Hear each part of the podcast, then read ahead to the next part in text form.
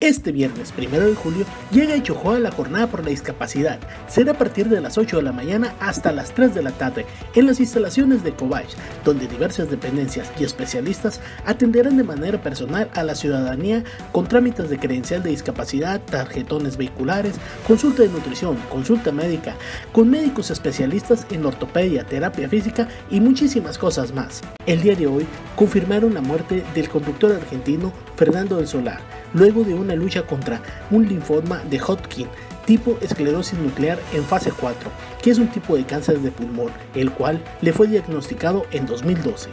El cuerpo de la joven que se encontró ayer calcinado en la colonia Zaguaro de Hermosillo fue identificado por la Fiscalía General de Justicia del Estado como Arid Alejandra de 25 años de edad y el caso se está investigando como feminicidio.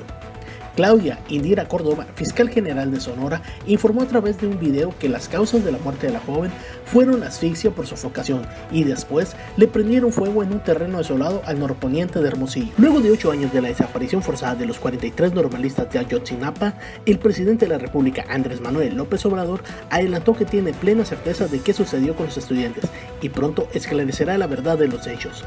En su conferencia de prensa desde Palacio Nacional, el mandatario federal dijo que este año se conocerá la verdad sobre este caso, ya que de momento aún falta la certificación de pruebas y que avance el proceso judicial de algunos elementos de la indagatoria.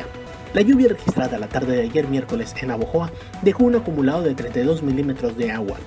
Entre los principales reportes estuvieron encharcaciones en diferentes partes de Navajoa, árboles que taparon la calle al caer por los fuertes vientos, así como también un accidente el cual no dejó lesionados en la colonia Tierra y Libertad. Recursos extras de participaciones federales por 5.828.000 pesos que serán destinados a los renglones prioritarios como servicios públicos, obras públicas y salud, entre otros, aprobó el Cabildo de Navajoa como ajuste el presupuesto de egresos 2022. La autorización para la modificación al ejercicio financiero asignado previamente en diciembre pasado para el presente año se dio este miércoles durante la sesión ordinaria y con la votación unánime del cuerpo de cabildo que preside el alcalde Mario Mayito Martínez.